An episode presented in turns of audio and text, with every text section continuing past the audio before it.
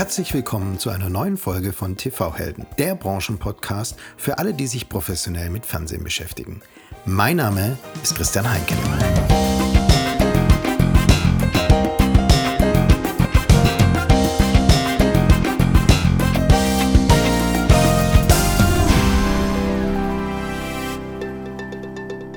Bevor wir mit dem heutigen Gast starten, möchte ich dir kurz von einer Firma erzählen, die sich weltweit einen Namen in der Videokomprimierung und im Low Latency Streaming gemacht hat.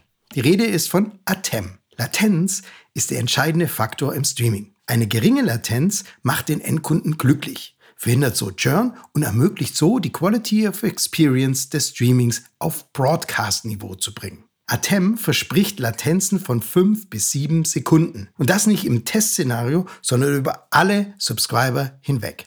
Möglich macht das die Komplettlösung von Atem, die bei der Videoverarbeitung mit Codierung und Packaging anfängt und über Dynamic Ad Insertion bis hin zur Auslieferung über Content Delivery Networks reicht. Ja, und wenn die Latenz selbst mit Dynamic Ad Insertion so gering ist, dann eröffnest du dir neue Umsatzströme mit deinem TV-Service.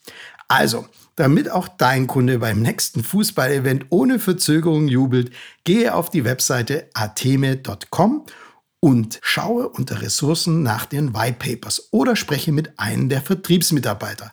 In Folge 42 habe ich mit diesen über die Erfolgsfaktoren im Streaming gesprochen.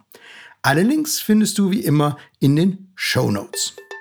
Und jetzt freue ich mich auf eine ganz besondere Frau, die ich heute interviewen darf.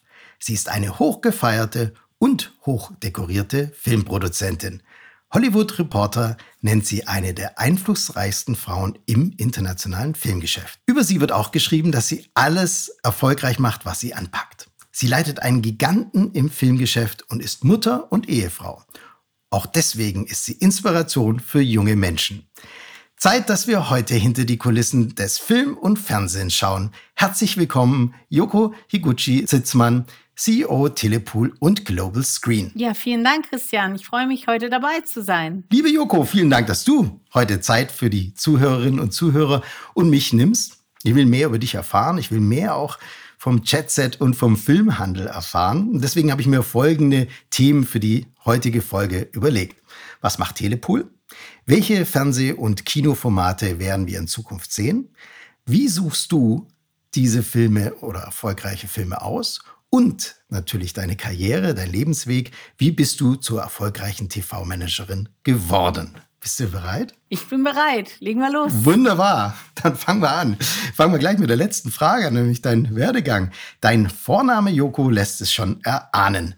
Du bist in Japan geboren. Wann und warum bist du denn nach Deutschland gekommen? Ich war noch äh, in der Grundschule, in der zweiten Klasse. Mit sieben Jahren bin ich nach Japan gekommen.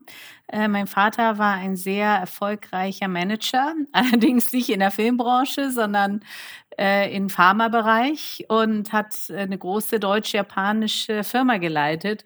Und so bin ich äh, als kleines Mädchen in Deutschland gelandet. Sehr schön. Und ich habe gelesen, deine Kinder sind, würdest du als typisch deutsch beschreiben. Aber wenn es ums Essen geht, sind sie hundertprozentig Fans der japanischen Küche. Und wie ist es mit dir? Inwieweit ist denn Japan für dich noch Heimat? Äh, ich liebe Japan und da sind natürlich meine Wurzeln, aber mein Mann ist ja Deutscher, wie der Name Zitzmann schon verrät. Und meine Kinder sind hier aufgewachsen, aber bei uns ist japanisches Essen total angesagt. Also jetzt, wo es so heiß ist, werden kalte japanische Buchweizennudeln, Soba-Nudeln bevorzugt statt äh, Leberkässemmeln. das ist, das ist absolut von Vorteil. Wunderbar. Also ich weiß schon, was ich mir vornehme fürs Wochenende. Kalte japanische Nudeln. genau das. Ähm, du hast mal im Interview gesagt, du versuchst japanische Freundlichkeit mit der deutschen Direktheit zu kombinieren. Ist das einer deiner Erfolgsrezepte? Oh, das müssen andere Leute beurteilen. Aber tatsächlich ist es so, ich bin natürlich sehr japanisch erzogen. Also äh, freundlich zu sein, höflich zu sein und auch, ähm, auch nicht vielleicht so aus der Haut zu fahren, wie das vielleicht viele ähm, Europäer tun. Aber was ich an den Deutschen so schätze, ist diese Ehrlichkeit und Direktheit. Und vielleicht, ähm, ja, kann ich beide Stärken miteinander kombinieren oder ich versuche es zumindest. Ich habe über dich gelesen, dass du von Kindesbeinen an ins Filmgeschäft wolltest. Ähm, und trotzdem hast du dann äh, Jura studiert, also Rechtswissenschaften in Bonn, Lausanne und der LMU in München.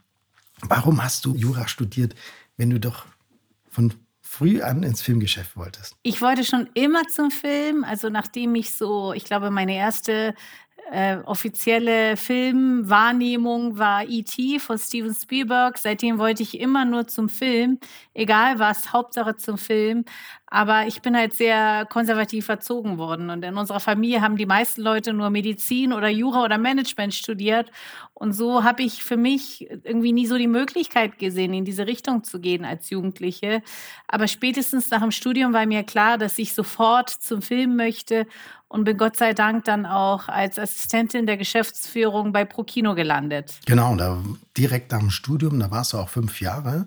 Du warst auch fünf Jahre danach im Konstantin-Film. Und wenn ich es richtig interpretiere, ging es da zehn Jahre letztendlich um Filmrechtehandel. Vielleicht nimmst du uns mal mit in diesen Bereich der Film- und TV-Branche. Was können wir uns unter Filmrechtehandel vorstellen? Ja, das ist das, was eben renommierte Arthouse-Verleiher wie Prokino oder Konstantin Film immer noch Marktführer in Deutschland ähm, betreiben. Filmrechtehandel ist, man muss sich das so vorstellen, die meisten Filme, die wir im Kino sehen, das sind entweder Studiofilme, die laufen dann weltweit über ein Filmstudio wie Warner Brothers und dann gibt es die sogenannten Independent-Filme. Die werden länderspezifisch finanziert. Und mein Job war es eben, zu den Festivals zu fahren, wie Berlinale oder Cannes oder Venedig, dort äh, Filmrechte für Deutschland zu prüfen und diese dann für einen Independent-Verleih wie Prokino und Konstantin Film einzukaufen, beziehungsweise, wenn diese Filme ins Kino gebracht worden sind, diese auch weiter zu verkaufen, zum Beispiel an die Fernsehsender oder eben auch herauszubringen auf Home Entertainment. Das habe ich äh, über zehn Jahre gemacht und mit Telepool bin ich immer noch in diesem Geschäft tätig. Genau. Aber jetzt nochmal die Nachfrage. Also wenn ich jetzt Produzent von so einem Independent-Film bin, warum hole ich mir einen Filmhändler rein und mache nicht direct zu Plattformen, sage ich jetzt mal? Warum hole ich, also warum brauche ich den Filmhändler als Intermediär? Das ist eine gute Frage, weil mittlerweile gibt es ja die Streamer, Mhm. Da können also Produzenten direkten weltweiten Deal mit den Streamern auch abschließen. Aber tatsächlich ist es so, viele große Projekte entstehen ja immer noch als Kinofilm. Und da werden tatsächlich sehr viele äh, Rechtepartner gebraucht, um eine große Finanzierung auch zu stemmen.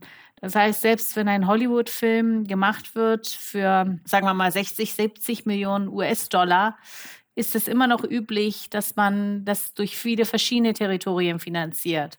Und da kommt natürlich der größte Batzen aus Amerika, aber aus Deutschland kommen immer noch oft circa 10 bis 20 Prozent des Produktionsbudgets. Und da habt ihr natürlich die Kontakte, da habt ihr äh, zu den Fernsehsendern oder zu, zum Kino und könnt natürlich da einen Produzenten unterstützen, dass es schneller geht. Oder ist es auch so, dass ihr dann einfach Pakete verkaufen könnt und es ähm, euch erfolgreich macht? Für den Produzenten ist natürlich vom Vorteil, wie du schon sagst, also bei Telepool ist es so, die Firma gibt es ja seit 60 Jahren. Das heißt, wir haben natürlich zu allen Sendern und Streamern die aller, allerbesten Kontakte. Und viele Produzenten, die haben zwar tolle Ideen und können es toll packagen, aber haben vielleicht nicht die Kontakte, die wir haben zu den Finanzierungspartnern. Und das Zweite ist, äh, bei den internationalen Projekten ist es so, dass wir natürlich im deutschen Bereich sehr, sehr stark sind. Das heißt, wenn internationale Projekte entstehen, können wir deutsche Finanzierungspartner besorgen und auch umgekehrt. Also wir haben viele deutsche Filme, die wir international ins Ausland bringen und haben zum Beispiel ähm, Maurice der Kater oder Wannsee-Konferenz in über 100 Länder verkauft. Und über diese Kontakte verfügen dann wieder die deutschen Produzenten nicht, über die wir und beziehungsweise mein Team dann auch verfügt. Und genau über dieses ähm, Geschäft wollen wir nachher und wie sich es verändert hat in den letzten Jahren, wollen wir nachher nochmal detailliert sprechen. Und gehen wir nochmal ähm, zurück auf deine zehn Jahre bei Pro Kino Filmverleih und Konstantin Film. Welche Fähigkeiten hast du denn damals gelernt, von denen du heute noch profitierst? Das war natürlich eine wahnsinnig gute Schule, weil man muss sich vorstellen, ich habe, glaube ich, insgesamt mehrere hundert Drehbücher gelesen, mhm. weil viele Projekte werden auf Pre-Buy, also nicht auf Sicht verkauft, sondern ähm, die werden auf Drehbuch schon lizenziert. Das heißt, vor einer großen Filmfestival oder Filmmarket wie Cannes kriegt ein Verleih hunderte von Drehbüchern zugeschickt. Und da ich ja nicht in der Geschäftsführung, sondern in der untersten Hierarchieebene angefangen habe, war das mein Job, diese Drehbücher zu lesen und künstlerisch und kommerziell zu bewerten. Und da lernt man natürlich eine ganze Menge über Dramaturgie, übers Packagen, wie arbeiten Regisseure, welche Schauspieler sind bankable. Und wenn man das sehr viele Jahre macht, äh, da lernt man natürlich sehr, sehr viel über Film und auch wie man einen Film kommerziell bewertet und nicht nur künstlerisch. Die Drehbücher werden an alle verteilt oder muss man sich da aktiv drum bemühen, um diese zu bekommen? Da muss man sich schon drum bemühen. Also hm. es geht immer ums Track Record. Das heißt, ähm, je größer und machtvoller ein Verleih ist, desto größere Projekte bekommt man natürlich angeboten. Und ähm, bei den Arthouse-Titeln ist es aber auch oft so, dass man äh, auf den Filmmessen oder auf den Festivals die Filme anschaut und dann einen guten Riecher haben muss, äh, was ein Erfolg wird und was nicht. Genau diese Riecher. Also das ist, ist es Erfahrung, ist es Analyse, oder ist es dein eigener Gusto und dein eigenes Bauchgefühl? Wie, wie, wie hat sich damals, also wie leitet dich deine Entscheidung bei solchen Projekten? Das ist, glaube ich, eine Mischung aus Talent und Erfahrung. Also ich sehe bei vielen jungen Leuten schon, ob Leute ein Gefühl haben für publikumswirksame Stoffe. Und wie gesagt, wir sind ja keine Kritiker. Das heißt, es geht nicht darum, äh, einfach seinen persönlichen Geschmack nachzubilden, sondern auch immer darum, wie, wie man Geld mit Filmprojekten verdient. Und dann hilft es natürlich, wenn man so lange im Geschäft ist wie ich. Ich war eben über zehn Jahre im Filmhandel und 14 Jahre in der Produktion. Und somit habe ich natürlich diese 360-Grad-Erfahrung über alle Verwertungsstufen. Genau, Produktion ist das Stichwort. Ne? Du hast ja einige Jahre in der Produktion bei Ziegler Film und Studio Hamburg äh, Production Group ähm, oder auch äh, Panthelons-Films äh, verbracht. Sag uns da auch noch mal bitte so einen typischen Arbeitstag einer Produzentin. Wie kann man uns den vorstellen? Der typische Arbeitstag, also ich würde sagen, es ist zum einen das Entwickeln von Stoffen, mhm. das Aufspüren von Stoffen. Das fängt damit an, manchmal lese ich eine Zeitung oder ich habe ein Radiointerview gehört bei meinem letzten Kinofilm, den ich produziert habe und dachte, wow, die Geschichte, das ist so unbeschreiblich spannend, das möchte ich gerne verfilmen. Es kann aber auch sein, dass ein Regisseur oder ein Autor auf mich zukommt und sagt, ich habe was Tolles geschrieben, ich möchte, dass du das produzierst. Das heißt, äh, die Kreativität kommt manchmal aus mir selber heraus und manchmal ist es aber so, dass ich über andere Kreative auf Stoffe stoße. Und wenn ich einen Stoff spannend finde, versuche ich das zu entwickeln und zu packagen. Was heißt das? Am Anfang hast du vielleicht einen Roman oder einen Zeitungsartikel oder ein Treatment. Das sind so dünne, ja, so ein Vordrehbuch sozusagen auf einigen fünf bis zehn Seiten. Und wenn ich das eben spannend finde, mache ich daraus ein Drehbuch mit dem Drehbuchautor, lass eine erste Fassung schreiben. Und dann fange ich an, das zu packagen. Dann überlege ich mit dem Autor zusammen, wer könnte denn Regie führen, wer könnte denn der Hauptdarsteller sein, zu welchem Sender könnte es passen, wo könnten wir das drehen. Und dann fängt man an, das Projekt Stück für Stück weiterzuentwickeln und auch zu finanzieren. In Deutschland kommt die Kernfinanzierung oft über den Fernsehsender. Das waren mhm. früher die vier großen, ARD, ZDF, Pro7 Sat1 und RTL.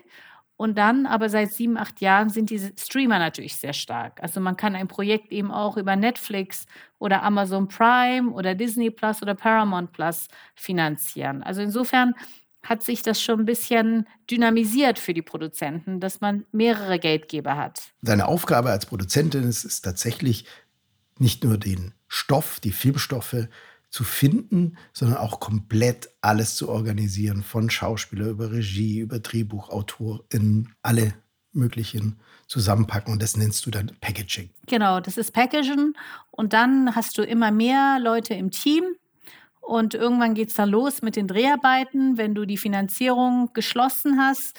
Normalerweise hast du einen Sender, bei einem Kinofilm ein Kinoverleih und dann noch eine Förderung. Und dann geht es los mit den Dreharbeiten und dann ist es natürlich klar, dass der Regisseur dann mehr oder und mehr und mehr in den Vordergrund tritt während der Dreharbeiten.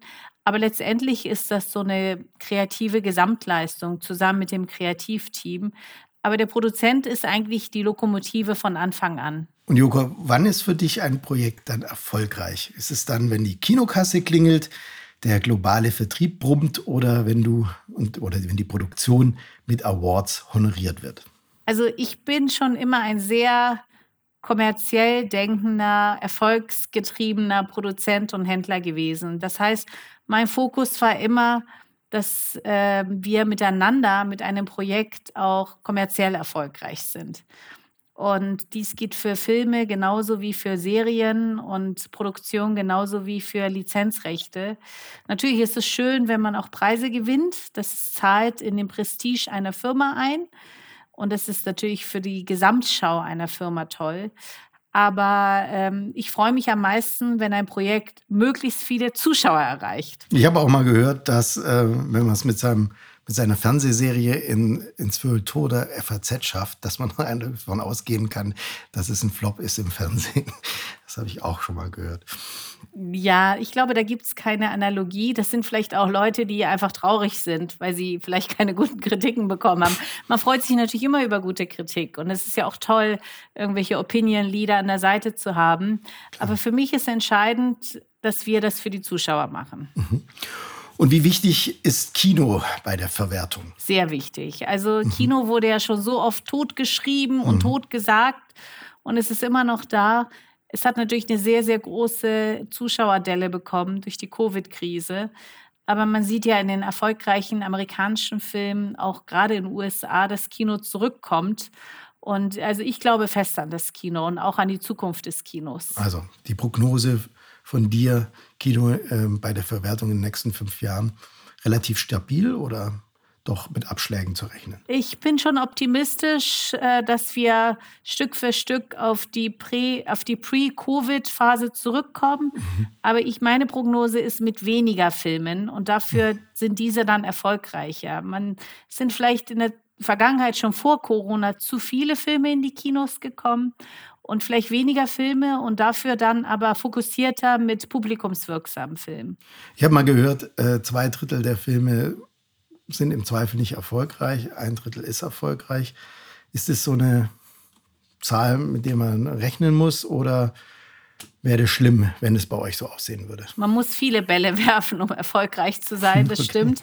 Aber ja. da wir ja die sogenannten All-Right-Stil haben, das heißt also, wir kaufen nicht nur Kinofilme, sondern auch immer Fernsehrechte, äh, Home Entertainment, ist es oft so, selbst wenn ein Film im Kino nicht so erfolgreich ist, gerade bei kommerziellen Filmen oder wenn man ein tolles Package hat, tolles Cast oder eine tolle Regie oder auch ein super Production Value, dass man dann vielleicht eine gute Auswertung im Fernsehen hat zum Beispiel. Dann lass uns genau mal darüber jetzt sprechen. Nämlich du bist CEO von Telepool und Global Screen. Was macht Telepool und Global Screen? Was habt ihr für Spezialthemen, wo ihr richtig gut drin seid? Also wir haben äh, mehrere Säulen in unserer Firma. Mhm. Telepool ist quasi die gesamte Gruppe und darunter fallen auch diese deutschsprachigen Filmrechtehandel. Das, was ich eben erläutert habe, dass wir deutschsprachige Rechte einkaufen für Kinofilme oder Fernsehfilme, die selber ins Kino bringen und auswerten. Dann haben wir die Global Screen. Das gehört auch zur Telepool und mhm. ist ein Weltvertrieb. Das heißt, da machen wir das Umgekehrte. Wir bringen deutsche und europäische Filme und Serien ins Ausland und haben einen Stand an Cannes, Cannes Film Festival oder bei der MIPCOM, einer großen TV-Messe und präsentieren europäische Filme, auch internationale Projekte, aber vor allem viele deutsche Projekte, Kinofilme und Serien und TV-Filme an ausländische Verleiher und Sender und Streamer. Und dann haben wir noch die Eurovideo. Das ist ein sehr erfolgreiches Home-Entertainment-Geschäft. Und ähm, die, die DVD-Verkäufe sind natürlich seit Jahren rückläufig. Aber die, das Digital Home Entertainment, also das, was wir zum Beispiel an Amazon Prime lizenzieren als digitales Home Entertainment Geschäft, ist immer noch sehr stabil und auch sehr erfolgreich. Du hast es angesprochen, äh, MIP, na, wo ihr einen Stand habt und was natürlich ein wichtiges Event für euch ist. Ähm, ihr habt in dem Zeitraum auch mit Telepool euren 60. Geburtstag gefeiert. Und in diesem Zuge hat auch dann, oder während der MIP hat die Hollywood Reporter mit dir ein Interview geführt und hat euch The German Licensing and Sales Giant genannt.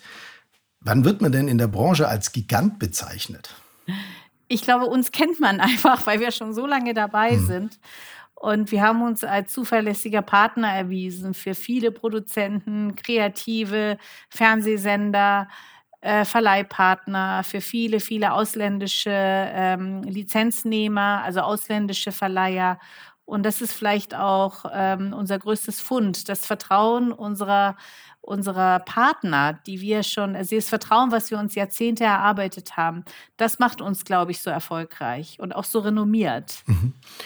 2018 wurde Telepool von der Produktionsfirma Westbrook übernommen. Und zwar, dass sie frühzeitig Zugang zu Rechten haben und im komplexeren Rechteumfeld die Distributionshoheit erlangen können. Was bedeutet komplexeres Rechteumfeld und was bedeutet Distributionshoheit? Ja, es geht eigentlich, ähm, verkürzt zu sagen, um eine enge Zusammenarbeit. Das heißt, ein ganz tolles Beispiel ist King Richard. Mhm. Das ist eine Produktion von Westbrook mit Will Smith in der Hauptrolle, was unsere Mutterfirma Westbrook auch selber produziert hat, wo wir die deutschsprachigen Rechte bekommen haben als Tochterfirma.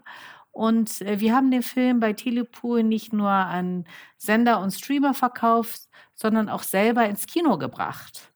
Und wir haben sehr viele Projekte, die wir jetzt gemeinsam eben auch zusammen entwickeln und ansehen. Und äh, je nachdem, wer welche Stärken hat. Die Westbrook ist eine amerikanische Produktionsfirma und wir sind eine europäische Rechthandelsfirma. Das heißt, jeder hat natürlich andere Skills und ähm, so wie das bei King Richard eben auch sehr erfolgreich gelungen ist, der übrigens aktuell letzte Woche für den deutschen Synchronpreis nominiert wurde. Mhm. Wir haben es ja auch synchronisiert und auf Deutsch ins Kino gebracht. War eine der drei nominierten Kinofilme hier in Deutschland. Ähm, ist es natürlich schön, wenn jeder seine Stärken in so eine Zusammenarbeit mit einbringt. Und ähm, mein Wunsch ist, dass ich als Brücke zwischen Telepur und Westbrook noch viel mehr solcher Projekte in Zukunft auf den Markt bringen kann. Und wenn du zurückschaust zu den Anfängen bei ProKino, was hat sich in diesem Rechteumfeld verändert? Im Filmhandel verändert? Also ich glaube, dass diese, ich sage jetzt mal Netflix und Streaming-Revolution schon alles auf den Kopf gestellt hat. Und, ähm, und diese Veränderung wurde natürlich durch Covid extrem beschleunigt. Das heißt, ähm, dass die Menschen eben durch diese fantastischen Serien von Netflix und später eben auch durch Amazon und Disney Plus, Apple Plus, Paramount Plus, die noch dazugekommen sind, äh, das, die sind die Zuschauer natürlich wahnsinnig anspruchsvoll geworden, verlangen natürlich viel komplexere Geschichten, viel höheres Production Value. Früher war ja Fernsehfilm fast ein Schimpfwort und heutzutage sagen ja viele, Fernsehen ist das neue Kino. Das heißt, ähm, die, die Ansprüche der Zuschauer haben sich extrem ähm, verändert, aber auch ähm, die Qualität der Projekte ist enorm gestiegen dadurch. Und letztendlich ist das auch gut für die Zuschauer. Und jetzt steigt er auch in die Produktion ein. Jedenfalls habt ihr das mit Telepool angekündigt. Und zwar wollt ihr Projekte mit einem starken German Creative Lead produzieren, aber nur solche Projekte, die auch im Vertrieb dann international erfolgreich sind. Was ist denn typisch deutsch und was macht eine deutsche Produktion international erfolgreich? Ja, ich glaube, dass deutsche Produktionen wirklich ähm, schwer angesagt sind. Also wir haben ja mit, äh, wir sind schon mittendrin in einer Koproduktion. Wir werden demnächst äh, Steigt nicht aus zwei drehen als Koproduzent. Mhm. Äh, die Produktionsfirma ist die Serial von äh, Sigi Kammel und Christian Albert. Das sind ganz erfolgreiche Produzenten. Die haben zum Beispiel äh, gemacht Dogs of Berlin für Netflix und wir haben von ihnen ein Projekt lizenziert, Steig nicht aus 1. Mhm. Das war ein sehr erfolgreicher Actionfilm mit Wotan Wilke Möhring. Und beim Teil 2 sind wir als Co-Produzent dabei. Das heißt, wir sind mit den Produzenten und Kreativen in ganz engen Austausch über Drehbuch, über Regie, über Besetzung und so weiter, sind da kreativ mhm. viel mehr involviert. Und das ist natürlich toll. Das sind deutsche Produzenten mit einem internationalen äh, Standing und ein Franchise, also eine Fortsetzung von einem Projekt, was wir international schon sehr erfolgreich ins Ausland verkauft haben, also eine Fortsetzung. Und äh, man sieht ja an, an einem Beispiel wie Im Westen nichts Neues von Netflix für neun Oscars nominiert, vier Oscars gewonnen, deutschsprachiger toller Film, dass äh, deutsche Produktionen international von der Qualität auch mithalten können. Schönes Beispiel, absolut, ja. Hugo, wir haben vorher schon über ähm, den Eigentümer von Telepool gesprochen, nämlich die Westbrook Company. Und was vielleicht viele nicht wissen, ist, dass die äh, Eigentümer von Westbrook Company Jada Pinkett Smith und Will Smith sind, nämlich ähm, ja, die berühmten Schauspieler. Jetzt wollte ich an dich mal äh, fragen, wie ist es denn für so Schauspieler zu arbeiten? Ist es denn förderlich für Schauspieler, Schauspielerinnen zu arbeiten oder sind die SchauspielerInnen in ihrer Entscheidung zu Bias und engen vielleicht die Kreativität und das so wichtige Gespür des Teams ein? Ja, also ich arbeite jetzt nicht im täglichen Tagesgeschäft mit Will Smith zusammen, aber natürlich mit seinem Team. Mhm. Und äh, ich finde das sehr schön, mit äh, Künstlern und Kreativen zusammenzuarbeiten, weil das ist eigentlich das, was am meisten Spaß macht. Und, ähm, und ich glaube, mein Vorteil ist, ich bin zwar Geschäftsführerin einer erfolgreichen Lizenzhandelsfirma, habe aber dadurch, dass ich 14 Jahre als Hands-on Produzentin gearbeitet habe, ein sehr kreatives Herz. Also ich kann die Künstler total verstehen. Ich verstehe ihre Leidenschaften, ihre Belange, ihre Probleme und Problemchen. Und dadurch kann ich, glaube ich, auf Künstler und Kreative sehr gut eingehen. Und äh, mir macht das total viel Spaß. Und äh, ich glaube, dass äh, Firmen mit ähm, einem kreativen Lead weltweit immer mehr im Kommen sind. Das heißt, du bist die Schnittstelle zwischen Kreativität und Business. Und das macht dich auch erfolgreich. Ob es mich erfolgreich weiß, weiß ich nicht. aber das ist das, was mir Spaß macht. Also einfach äh, für mhm. Content zu brennen und gutes Content eben in den Vordergrund zu stellen und trotzdem diese Businessbrille aufzuhaben. Also sozusagen ein, ein, ein, ein, ein kreatives Brillenglas und ein Business-Brillenglas sozusagen. Und äh, das ist das, was ich die letzten 25 Jahre gelernt habe und auch versuche umzusetzen. Genau, und das Geschäft wird wahrscheinlich auch herausfordernder, denke ich mir. Jedenfalls hast du im Vorgespräch zu diesem Podcast davon gesprochen, von den disruptiven Phasen gesprochen, in der die Filmindustrie im Moment sich befindet. Du hast auch davon gesprochen, dass ein Tsunami nach dem anderen über die Industrie hinweg fegt.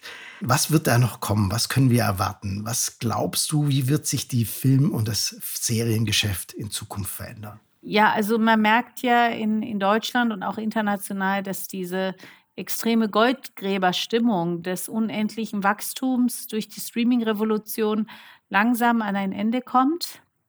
Nichtsdestotrotz glaube ich, dass äh, viele Firmen sich wieder mehr auf das Kerngeschäft, auf das Content-Geschäft sich fokussieren werden.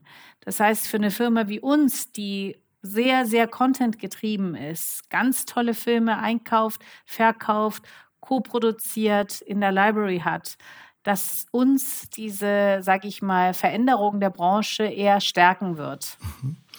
Und wenn wir jetzt mal uns die Sehgewohnheiten der Konsumentinnen anschauen, du hast vorher gesprochen, der Anspruch an sich ist viel höher geworden. Die Konsumenten, Konsumentinnen erwarten hochwertige Produktion. Was glaubst du jetzt, welche Formate oder welches Storytelling können wir in Zukunft erwarten?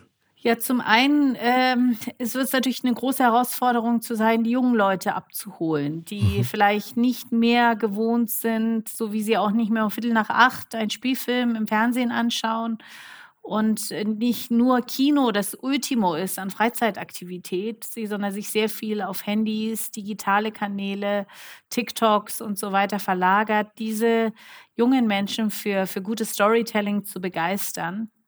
Aber es gibt ja Gott sei Dank immer wieder auch so Positivbeispiele wie die letzten Jahre, Kinoerfolge wie Rheingold oder Sonne und Beton in Deutschland, die ja wirklich extrem gut gelaufen sind bei jungen Zuschauern.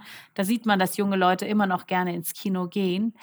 Und, ähm, und das andere sind natürlich auch neue Technologien wie KI oder Metaverse. Da ist, halte ich das für essentiell, dass wir Kreativen uns damit auseinandersetzen und zwar angstfrei auseinandersetzen. Also man sollte nie Angst vor neuen Technologie haben, sondern diese Veränderungen eben auch ähm, wirklich äh, überprüfen, durchdringen, schauen, wie man das nutzen kann, um vielleicht auch äh, Wachstum zu erzeugen in unserer Branche. Und ähm, das fängt, steckt natürlich alles noch in den Kinderschuhen.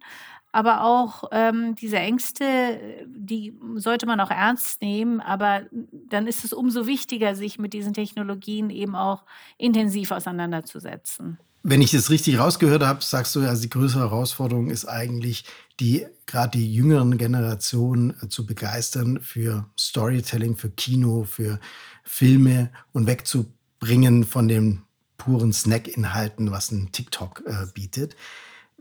Was glaubst du denn, ist, ist, ist Metaverse da eine große Chance für die Filmindustrie, weil es vielleicht ja wirklich was, wer die jungen Leute anspricht und gleichzeitig auch das ja, Video ureigens als Metaverse darstellt? Also ich glaube, dass ähm, wie groß diese Content-Bereich Metaverse wird, das wissen wir alle noch nicht. Nee. Aber ähm, ich denke mal, dass die gerade viele junge Zuschauer, die sehr stark im Games-Bereich unterwegs sind, eben auch, dass man denen auch andere Angebote machen muss, was Content betrifft. Und das schmilzt ja immer mehr. Es gibt ja immer mehr erfolgreiche Games-Verfilmungen, weil Games ja auch eine tolle Art des Storytellings werden. Das heißt, ähm, ich glaube, es ist wichtig, in allen Vertriebsformen Angebote zu machen den Zuschauern. Und Metaverse gehört natürlich auch dazu. Mhm. Letzte Frage, Joko. Ähm, siehst du eine Renationalisierung der Kreativwirtschaft oder müssen die Projekte einfach global funktionieren, um erfolgreich zu sein? Ich glaube beides. Also ich glaube, dass man äh, zum einen auch, und da gibt es ja tolle Beispiele, es gibt ja viele tolle europäische Produktionen, die englischsprachig sind, die international sind, die gut funktionieren. Aber das Nationale und das Authentische ist eben auch extrem wichtig. Und da gibt es gerade im Streaming-Bereich extrem erfolgreiche Erfolgsbeispiele. Also wenn man zum Beispiel Squid Game nimmt, eine koreanische Serie, die ich faszinierend fand, weil es gerade so koreanisch war. Mhm. Und da spielte jetzt äh, irgendwie kein äh, Hollywood-Schauspieler mit, das war auch nicht Englisch. Und äh, das Fremde ist ja das Faszinierende. Das heißt, ich glaube, wenn man ähm, einen hohen Production Value hat und eine gute Erzählstrategie, ist das Lokale auch oft besonders international erfolgreich, weil es eben so interessant und exotisch ist. Das heißt, ich glaube, es ist beides wichtig, internationale Koproduktion mit internationalen Cast anzustreben, aber es braucht immer eine authentische nationale Identität, um die Zuschauer auch zu überzeugen. Also ich glaube, genau das Beispiel hat sehr, sehr viele überrascht und ich glaube auch, es hat sehr viele bei Netflix überrascht. Und ich wage mal zu behaupten, dass künstliche Intelligenz diesen Erfolg auch nicht vorhergesagt hätte, sondern ganz im Gegenteil. Das war wahrscheinlich genau das, was den Menschen ausmacht, nämlich die Kreativität oder auch natürlich dann die Zuschauerinnen und Zuschauer einfach mal zu überraschen. Und eben Künstler, also Menschen, die wirklich was zu erzählen haben. Ich glaube, dass ich hatte gelesen, dass der Showrunner von Squid Game, glaube ich, fünf, sechs, sieben Jahre an dieser Idee gearbeitet hat, dass ganz viel aus seinen Kindheitserinnerungen, diese Kindheitsspiele und so eingeflossen sind. Das kann natürlich kein KI der Welt liefern, diese persönliche Note. Und das macht eine Geschichte ja auch so stark und letztendlich dann auch international erfolgreich. Ein wunderschöner Ausblick und Zusammenfassung. Vielen, vielen Dank, liebe Joko. Es war mir eine Ehre, ähm, mit dir heute als TV-Heldin gesprochen zu haben. Ich wünsche dir und deinem Team viele erfolgreiche Projekte und hochdekorierte Produktionen. Vielen herzlichen Dank für dieses Gespräch. Vielen Dank, es hat großen Spaß gemacht. Danke dir, Christian. Und dir danke ich fürs Zuhören dieser Folge von TV-Helden. Abonniere und bewerte uns gerne und folge uns für mehr auf tv-helden.com. Vielen Dank und auf Wiederhören, dein Christian Heinke.